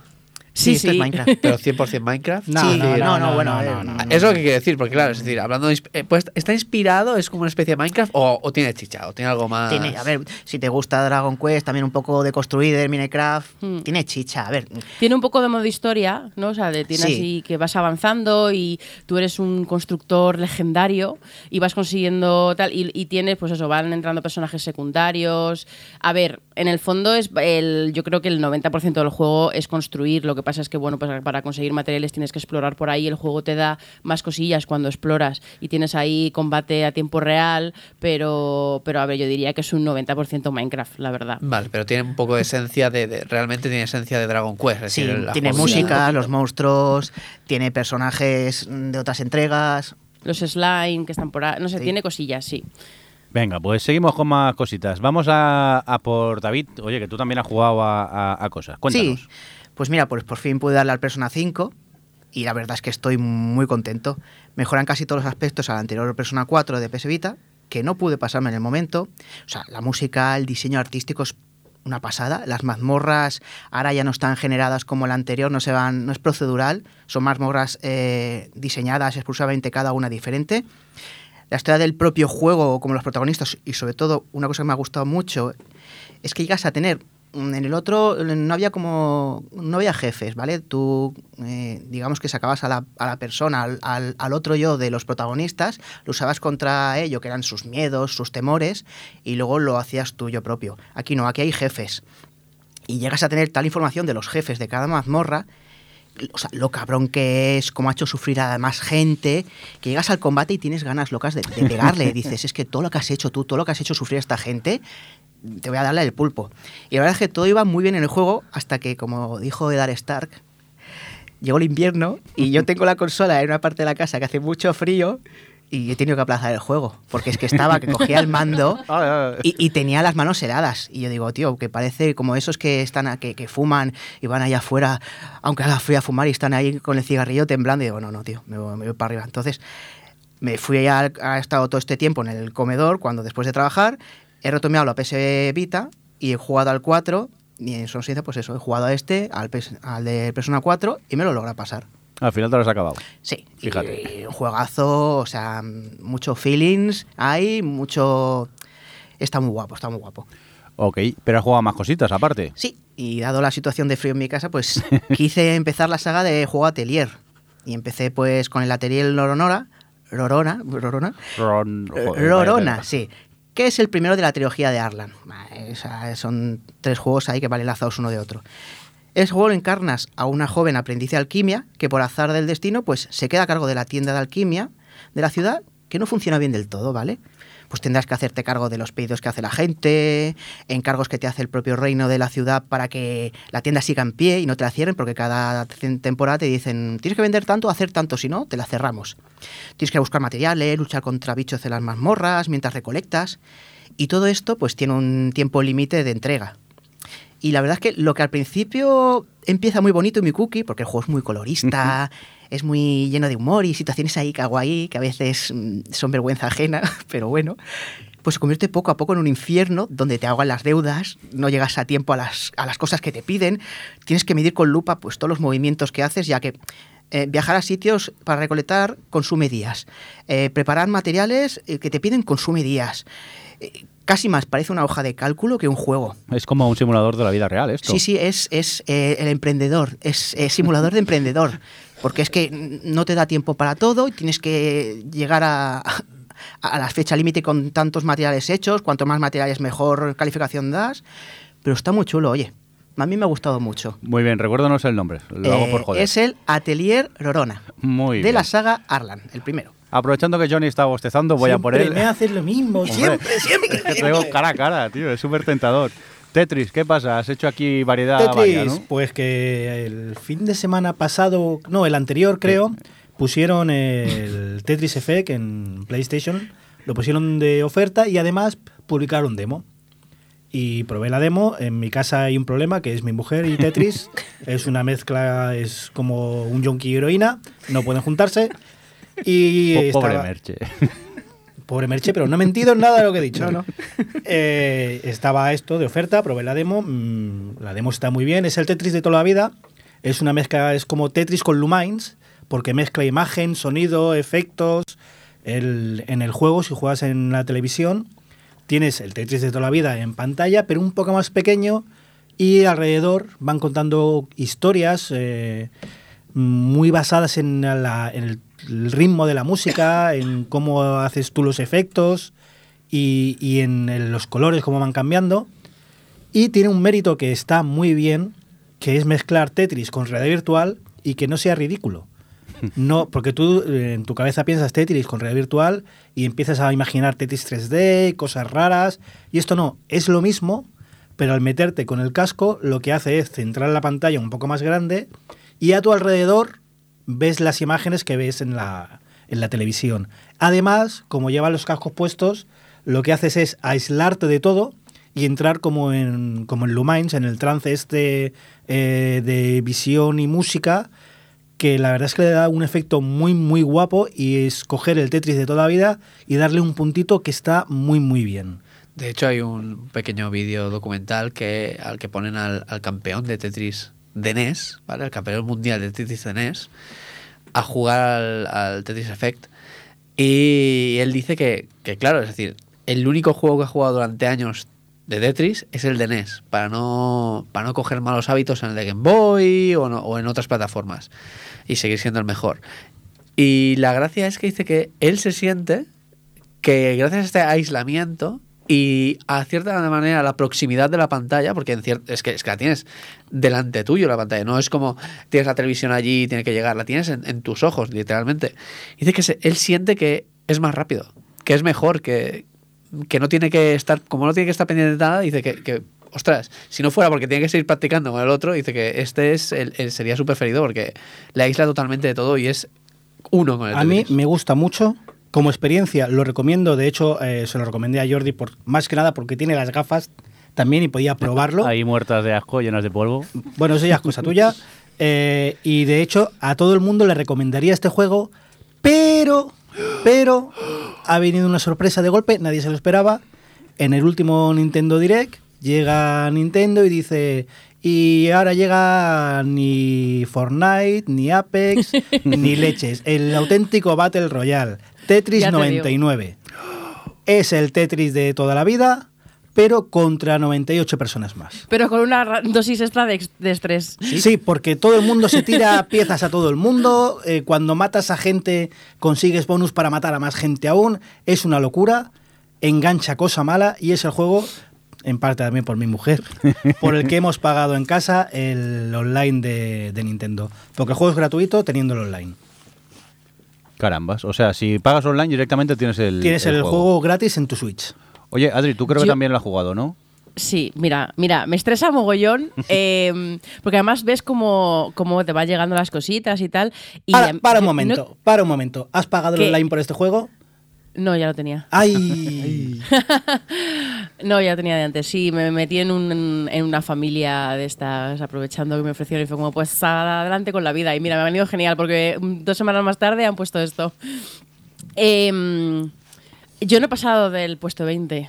O sea, he asumido que no voy a pasar. Ese ha sido mi récord y me costó la vida, porque a lo mejor, o sea, no, yo no me estresa demasiado. Yo a veces juego a videojuegos porque me desestresan y entro a Tetris 99 y estoy con la pantalla vacía y de repente eh, estoy a punto de morir. Quiero decir, es una puta locura.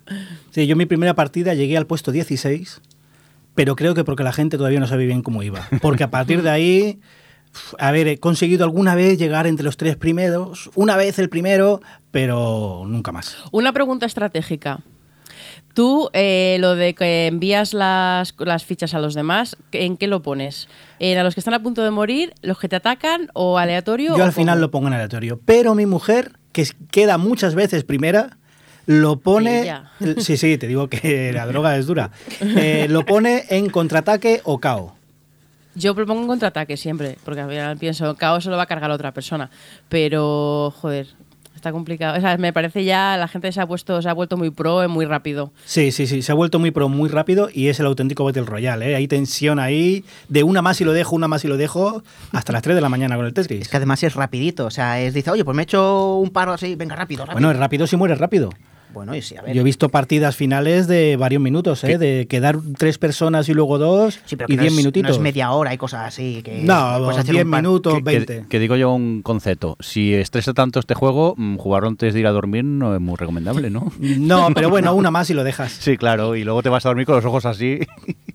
Rafa, ¿querías comentar algo? Sí, bueno, a a partir de la noticia que, que salió, que parece ser que han, han cogido el juego, lo han analizado de arriba abajo, han hecho data mining, es decir, minería de datos, que se consiste en coger los archivos de juego y uno a uno repasarlos por ver si viene alguna señal de otras cosas o de información interesante. Y parece ser que, bueno, si os ha gustado, pues eh, van a salir tres modos de juego más.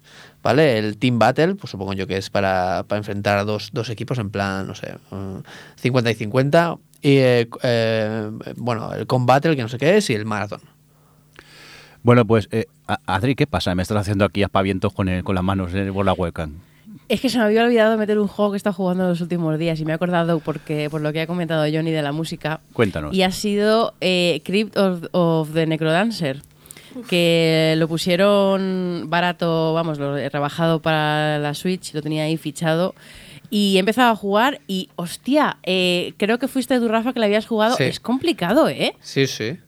Es, Pero eh, bueno, engancha mucho. Es como, bueno, es rollo mazmorras, roguelí, que cada vez que tú entras ahí a la mazmorra, pues se generan eh, de forma aleatoria, son diferentes y tienes que además llegar hasta el final en una sola partida. Y lo bueno es que, bueno, que vas, puedes ir consiguiendo cositas que hace que, que sí que puedas mejorar o, o conseguir cosas mejores cuando estás en la mazmorra y entonces es a lo mejor un poquito más fácil sobrevivir. Pero lo que tiene de particular es que tienes que, mm, que o sea, la música del juego, que es así como un rollo eh, música electrónica, tecno, tal, eh, tienes que an- avanzar y pegar y hacerlo todo al ritmo de la música. Y me encanta porque es que como que me, viene, me vengo súper arriba y hay veces que yo lo juego en el tren y me bajo del tren y voy andando al ritmo de la música. Se me queda inevitable. el ritmo en el cuerpo. Es una cosa y la verdad es que me parece un, un concepto súper curioso el que mm, eso, el que hayan sincronizado la mecánica del juego todo con, con el beat de la música que estás escuchando. Y buscando leí que en PC se puedes meter tu propia tu propia música. ¿Tú lo, has pro- ¿tú lo probaste esto? No, no llega a probar porque todo es heavy metal, así que no. Ah. no puedo volver un poco loco, así que. mm. Ay, pues a mí me encantaría, en plan, meter un poco de metálica, tal. Pero en, en la Switch creo que no, no van a poder hacer esto. Recuérdanos Pero, joder. el nombre, Adri, del juego. Crypt of the Necrodancer. Muy bien. Johnny, eh, por cierto, mm, tú hablas que tu mujer también juega, pero mm, ¿qué pasa? ¿Que también hace jugar a la niña o Claro. qué, qué has puesto aquí? El chuchel. ¿Qué es eso del chuchel? El Chuchel, y no son las de Rajoy, el Chuchel. es un juego de Amanita que ellos mismos lo definen como comedia de aventuras point and click. Es un juego que, como hablábamos antes, por ejemplo, a Saeva no le gustaría, porque las mecánicas no hay reto. No hay ningún reto. Lo he jugado con mi hija de tres años y le ha encantado. Básicamente es una aventura point and click, que sabemos que en estas, todos los que hemos jugado estas aventuras, sabemos que muchas veces es ensayo y error de probar cosas con cosas. En este juego, cada vez que pruebas cosas con cosas, eh, eh, provoca animaciones tipo slapstick, como quieres coger, por ejemplo, mm, una fruta de un árbol, tiras de la fruta y se te cae el árbol encima. Es una tontería, pero a mi hija de tres años se bomba. partía el culo con él. Eh, es un juego, ya digo, no hay reto, mm, excepto dos pantallas finales. Mi hija se lo ha pasado sola, tocando botones, es muy intuitivo y solo quería recomendarlo por eso si tienes hijos entre 3, 6 años, 7, quizás mayores ya más autónomos, para jugarlo con ellos, en, sobre todo eh, si puede ser en una tablet, porque el, el poder tocar las cosas es lo que tienen los niños ahora, que se manejan muy bien con ellos. Y la verdad es que, sinceramente, a mi hija le ha gustado mucho. Y debo decir que cualquiera del estudio de, de Manita eh, sirve para niños de a partir de 7, 8 años. Eh, no sé si, si conocéis eh, Botanícula, si conocéis Sí, Machinarium. de hecho, compré el pack en iPad, estaba por creo que 6 o 7 euros, todos los juegos de Amanita en iPad, una ganga. Eh, claro, mi hija es muy pequeña, solo podía jugar a este. Tenemos el Machinarium, es muy pequeña todavía, es, es un muy juego pequeña, pero es, difícil. es muy, muy bonito. Botanícula empieza a tocarlo, pero claro, no se aclara mucho. Pero este juego, además, aunque te equivoques, tienes una reacción divertida en el juego. Es, eh, es eso, son chorradas, son movimientos.